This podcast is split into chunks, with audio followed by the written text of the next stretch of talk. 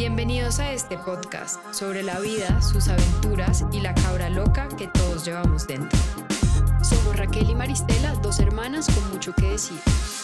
Bienvenidos a un nuevo episodio de Dos Cabras Locas. Maye, hoy tenemos un tema que me encanta. Me encanta porque creo que todos nos vamos a sentir eh, identificados, identificadas con este tema y es si el orden de los hermanos afecta. También tenemos una sección especial guardada para los hijos únicos, no los olvidamos. Y yo sí creo que afecta, o sea, yo sí creo que hay características del hermano mayor específicas, el hermano de la mitad y los hermanos menores, los hermanos menores siendo los más consentidos. Tremendo ataque, wow, me siento súper atacada. Raquel, ya empezaste, o sea, ni siquiera hemos empezado a hablar de las características y ya estás hablando mal del hermano más chiquito, qué tristeza. Pero ¿por qué te sientes atacada? Tú puedes ser la excepción. Ah, no, yo soy muy consentida, no soy la excepción. Eres muy consentida. Pero bueno, ¿tú qué crees? No, lógicamente creo que afecta. Obviamente siento que hay generalizaciones y no podemos como meter a las personas en cajitas, pero yo sí creo que obviamente sí hay diferencias entre el orden de los hermanos y exacto, nosotros somos tres. Entonces como que siento que hay características súper específicas a nuestro hermano, que es el mayor, a Raquel, que es un desastre, no mentira. Un desastre funcional. Y obviamente yo que soy la más chiquita y también tengo opiniones súper fuertes sobre los hijos únicos. Pero, pero bueno, veamos, en verdad es muy interesante, hay muchos estudios al respecto, hay mucha gente pues como diciendo diferentes cosas sobre cada hijo. Entonces pues nada, vamos a hablar primero de el hermano mayor. Entonces, ¿qué se dice del hijo mayor? Del hijo mayor se dice que usualmente son más inteligentes, lo cual estoy muy de acuerdo. Nuestro hermano realmente es un ser muy inteligente y siempre que le pedía ayuda en cualquier cosa, porque yo era más bien mala en la universidad, como en matemática, en probabilidad y en todo, el man se sentaba conmigo cinco minutos, se desesperaba, me decía estúpida, se iba y no me ayudaba, porque creía que yo era como bruta al lado de él. Entonces sí, efectivamente son más inteligentes, pero nos tocaría entonces decir que también son un poco impacientes. El punto número dos es que tienen delirio de padre o de madre. Esto también es 100% real. Juan José tiene un delirio de padre contigo, una locura. Ah, no, yo tengo dos papás, siempre lo he dicho. O sea, yo tengo a mi papá, papá, y después Juan José, nuestro hermano, es literal mi segundo papá. Raquel me va a tocar empezar a pedirle una mensualidad a Juan José, porque si se cree mi papá, pues por lo menos que me mantenga. No, pero pues usted ya está vieja. Ni tu papá real te mantiene. Era un chiste, ¿te calmas? Consentida. típica, típica hermana chiquita. Pero bueno, se supone que esto pasa porque los hermanos mayores comienzan su vida siendo hijos únicos, lo que provoca que se identifiquen más con sus padres. Luego, cuando son destronados, a menudo empiezan a aplicar las reglas de la misma manera que lo hacen sus padres y se orientan más hacia el poder y afirman su, autoridad sobre los hermanos mayores. Se podría decir que actúan como otros padres, lo que favorece también el escenario perfecto para que un hijo joven, pues de pronto sea un poco más rebelde porque hay mucha autoridad encima de él. Me da risa porque esto literalmente es nuestro hermano. O su delirio de padre es algo muy real. Pero bueno, el siguiente es que también los hermanos mayores tienden a sobresalir de un modo responsable. La evidencia demuestra que los primogénitos tienen más probabilidades de ganar el Premio Nobel de Ciencia, convertirse en congresistas y vencer elecciones. También tienen más tendencias a contratar seguros de vida y de llegar a la cima de las corporaciones empresariales. Un análisis de más de 1.500 ejecutivos reveló que el 43% eran primogénitos. También suelen, suelen ganar hasta un 14% más de salario que sus hermanos menores cuando entran a trabajar en una empresa. También es cierto. También aplica. También nuestro hermano le va mucho mejor en temas monetarios que a nosotras, pero qué video que todo lo que hayamos dicho literalmente sea verdad. La verdad, a mí no me hubiera gustado ser hermano mayor. Me hubiera gustado ser la hermana menor, pero hermano mayor no, porque sí siento que también tienen mucha presión. Son los primeros también y los papás pues se equivocan muchos con ellos. O sea, cuando ya llegan los otros hermanos, como que ya más o menos saben cómo es la cosa, pero con el hijo mayor es donde todos, todos aprenden.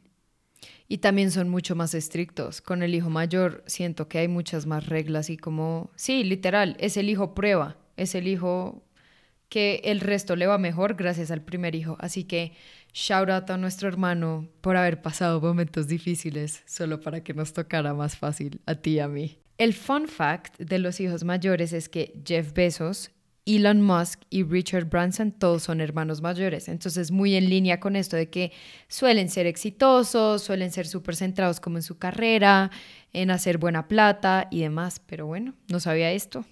Yo tampoco sabía, qué curioso, que Jeff Bezos, Amazon, Elon Musk, que es Tesla y, bueno, sus otras empresas que son como súper innovadoras, y Richard Branson de Virgin, que todos sean hermanos mayores. Saliendo adelante, palan con los hermanos mayores. Pero bueno, Raquel, cuéntanos de ti. Raquel es la hermana de la mitad para todos los que hasta este momento no se habían dado cuenta que es el desastrico del medio.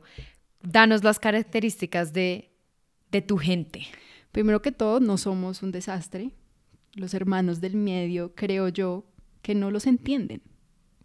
Nadie los entiende. Nadie los entiende, nadie los entiende. Y, y bueno, aquí algo curioso, y creo que esto aplica 100% a mí, es que los hijos de la mitad son los más inclinados hacia la diplomacia. Yo soy extremadamente diplomática. Entonces aquí lo que dicen es como no pueden dominar ni a los pequeños ni a los mayores, pues entrenan habilidades como la negociación y la persuasión para llegar a acuerdos y formar coaliciones. La verdad, yo no creo que tú seas tan diplomática como lo crees que eres. Siento que eres un poco peleona también. Pero bueno, digamos que son diplomáticos. Digamos que sí, continuemos. El segundo, el hermano del medio suele ser más independiente al núcleo familiar. Y esto lo que genera es que tenga un vínculo más fuerte con su entorno social y tenga una mayor capacidad para sobresalir. Claro, porque nadie les pone atención en la casa.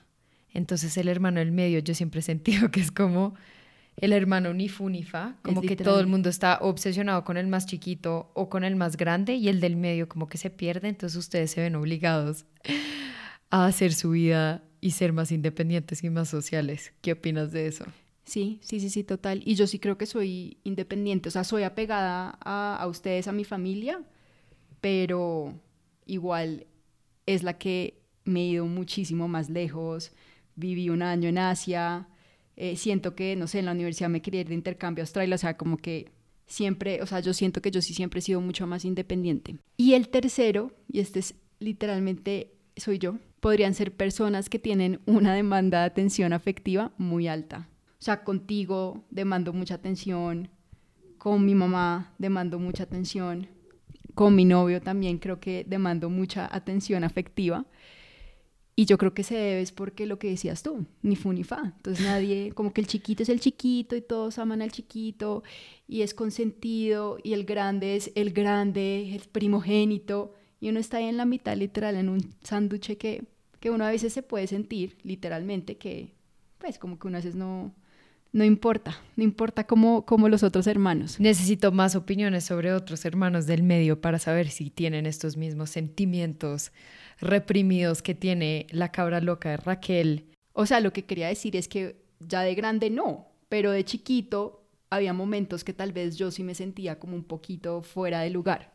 Pero bueno, fun fact, los hermanos del medio están en vía de extinción. Qué tristeza. Qué tristeza, ¿no? Estamos perdiendo a la gente de tu especie, Raquel. Todo el mundo necesita un hermano del medio. Porque también siento que somos... Unen, son los que Exacto. O sea, lo que yo decía de diplomacia, yo siempre era la diplomática, como si había una pelea, entonces hablaba con uno, después hablaba con el otro, trataba de solucionar las cosas. Entonces todo el mundo necesita un hermano del medio, pero, pero bueno, antes las familias eran súper numerosas, nuestro papá es el menor de 10 hermanos y pues nosotros tenemos, yo creo que la gran mayoría, nuestros, pues nuestros abuelos tenían claramente más de dos, tres hijos. Ahora con el costo de vida que ha subido, todo el tema del cambio climático, con los métodos anticonceptivos que también tenemos disponibles, ese número se ha reducido bastante. Y en promedio están teniendo entre uno y dos hijos. Entonces se perdió el hermano del medio, porque o eres hijo único o eres hermano menor y o hermano mayor. Bueno, pasemos a hablar del hermano menor. ¿Y qué se dice del hermano menor? Pues nada, se dice que somos una chimba. Los hermanos menores somos lo máximo.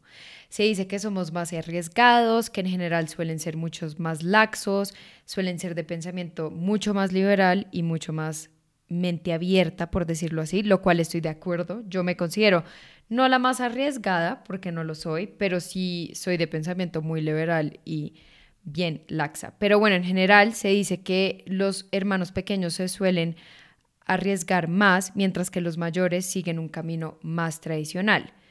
Cuando se analizan las causas de esto, se deduce a las diferencias entre los comportamientos de los hijos debido a la manera en las que los criaron los padres.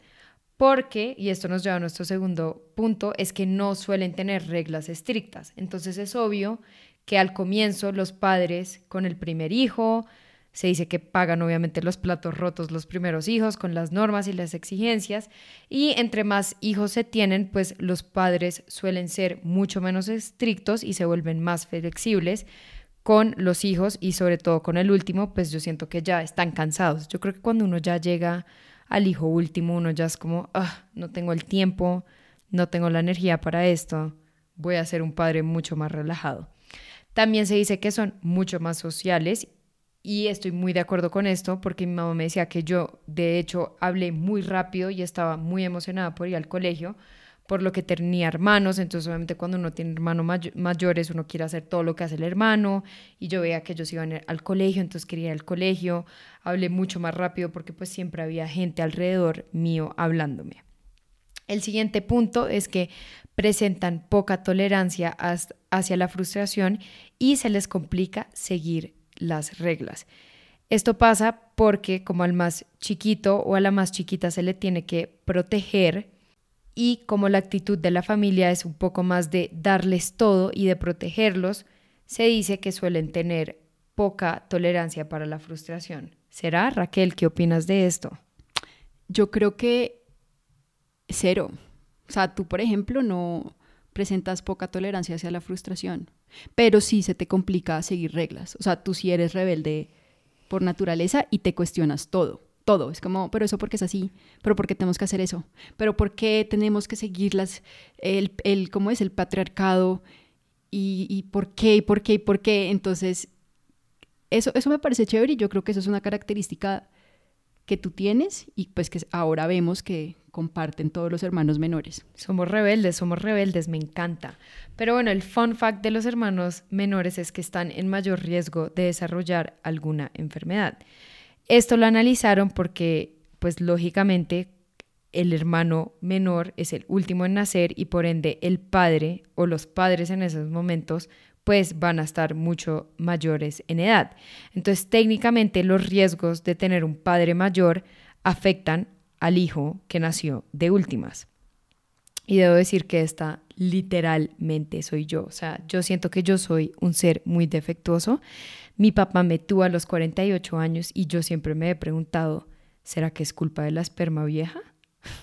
O del óvulo viejo también.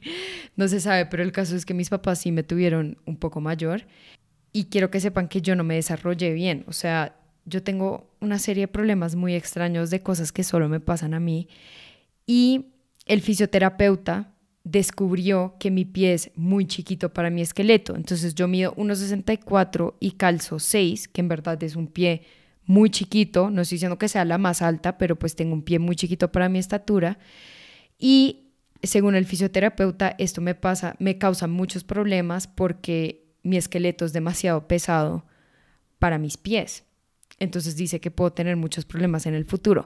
El caso es que cuando le pregunté al fisioterapeuta como qué tengo que hacer, de qué manera puedo arreglar esto, me dijo, pues nada, vuelvan a hacer. Y yo como, ah, ya, gracias por tus grandes soluciones. Lo positivo de tener eh, talla 6 en el pie es que siempre vas a encontrar zapatos en descuento. Siempre. Y siempre, compro zapatos muy baratos porque compro sección de niño chiquito. Entonces siempre me salen más baratos los zapatos. Bueno, gracias Raquel, todo tiene un lado positivo. Bueno, y nuestra sección especial del hijo único. El hijo único es como una especie aparte, ¿no? Maye como que le tiene cierto recelo al hijo único. Sí, no sé, yo siento que el hijo único es raro. Como que siento que es un... Yo siento que el hijo único, voy a decirlo sin pelos en la lengua, es egoísta porque el man nació solo, entonces como que nunca le enseñaron a compartir ni nada, el man vino solo a este mundo. No estoy diciendo que todos los hijos únicos son tercos y egoístas, solo es una generalización y conozco muchos que son así. Yo creo que esa es una generalización, o sea, no creo que todos sean egoístas y tercos, creo que cuando son chiquitos sí, pueden llegar a ser muy egoístas y tercos, pero porque no están acostumbrados a compartir cuarto o a compartir juguetes, pues porque no tienen hermanos. Pero, pero bueno, creo que es una generalización. Pero aquí lo curioso es que dicen que son los más probables que se divorcien. Los investigadores de Ohio State descubrieron que tener hermanos reduce el riesgo de divorcio. Mira esto. De hecho, cada hermano adicional reduce la probabilidad de que te divorcies hasta en un 2%. Pero piénsalo, esto tiene mucho sentido. Uno que tiene hermanos, uno sabe lo que es pelearse, mandarse a comer mierda y a los cinco minutos estarse abrazado y ir juntos a comer helado. Entonces, el hijo único no tiene estas situaciones donde se agarra con alguien y como que después avanza con su vida. Eso solo lo tiene la persona que tiene hermanos múltiples, obviamente. Entonces, tiene sentido que sea más probable que se divorcien porque obviamente no están acostumbrados, digamos, como a compartir su espacio con alguien, a pelearse con alguien constantemente. En cambio, uno que sí tuvo hermanos, uno literalmente sabe lo que es estar a punto de matar al otro porque se puso la camisa o lo que sea, o cualquier drama, porque todas las peleas entre hermanos usualmente son puras estupideces. No hay nada como la rabia que le puede sacar un hermano a uno. Nada. O sea, yo siento que uno conoce tan bien a los hermanos que sabe exactamente qué hacer para molestarlo. Entonces sí, de acuerdo. Uno con los hermanos aprende como... Como a tolerar. A tolerar. Y es amor incondicional, entonces uno no se va a divorciar del hermano. Sí. Pero de la esposa sí, o del esposo. o del esposo sí. También dicen que son más felices. Si bien muchos niños aman tener hermanos y yo amé tener una hermana, no puedo decir lo mismo de Juan José cuando estábamos chiquitos porque literalmente nos odiábamos y peleábamos todo el tiempo. Pues resulta que eso pasa que hay hermanos que no se llevan muy bien y en la niñez pueden llegar a ser muy infelices. Hay un estudio que dice que más de la mitad de los niños con hermanos informaron haber sido víctimas de acoso por parte de su propio hermano o hermana. Obviamente a los hijos únicos no les pasa eso porque no tienen hermanos. Entonces, que los hijos únicos tienden a ser más felices de niños. Pero lo que sí sé es que obviamente la relación de los hermanos con el tiempo va mejorando. Bueno, tercer punto de hijos únicos. Los hijos únicos en general también son más queridos. Aquí lo que pasa es que, bueno, según una psicóloga que se llama Susan Newman, experta en hijos únicos, dice que como pues hay falta de, de hermanos, los hijos únicos se inclinan más a desear ser incluidos y en ese deseo de ser incluidos, pues están más dispuestos a dejarse llevar por la corriente de sus compañeros. Pero tiene mucho sentido, o sea, si tú eres un hijo único y estás solo en tu casa todo el tiempo y llegas al colegio a hacer amigos, pues obviamente vas a ser mucho más querido porque es tu única oportunidad. Y una característica final de los hijos únicos es que pueden ser más consentidos y ensimismados. Al ser hijos únicos, les gusta ser el centro de la atención. Maristela, ¿eres tú? y usan la táctica de divide y vencerás a los padres para obtener lo que quieren. ¿Sí ves? ¿Sí ves lo que digo? Los hijos únicos es que creen que son la última Coca-Cola del desierto y no lo son, ¿ok? No lo son. Pero aquí lo más curioso es el fun fact que tenemos. Me reí demasiado con este fun fact. Pues no me reí, pero fue como, qué putas. Y es que el hijo único tiene más probabilidad de ser un delincuente. Investigadores en Finlandia observaron patrones de criminales y encontraron que el riesgo de crímenes violentos más adelante en la vida era elevado entre los hijos únicos, especialmente si eran hombres. Eh, no me sorprende, no sé por qué. Maya de verdad no, no quiere a los hijos únicos. Y el novio es un hijo único.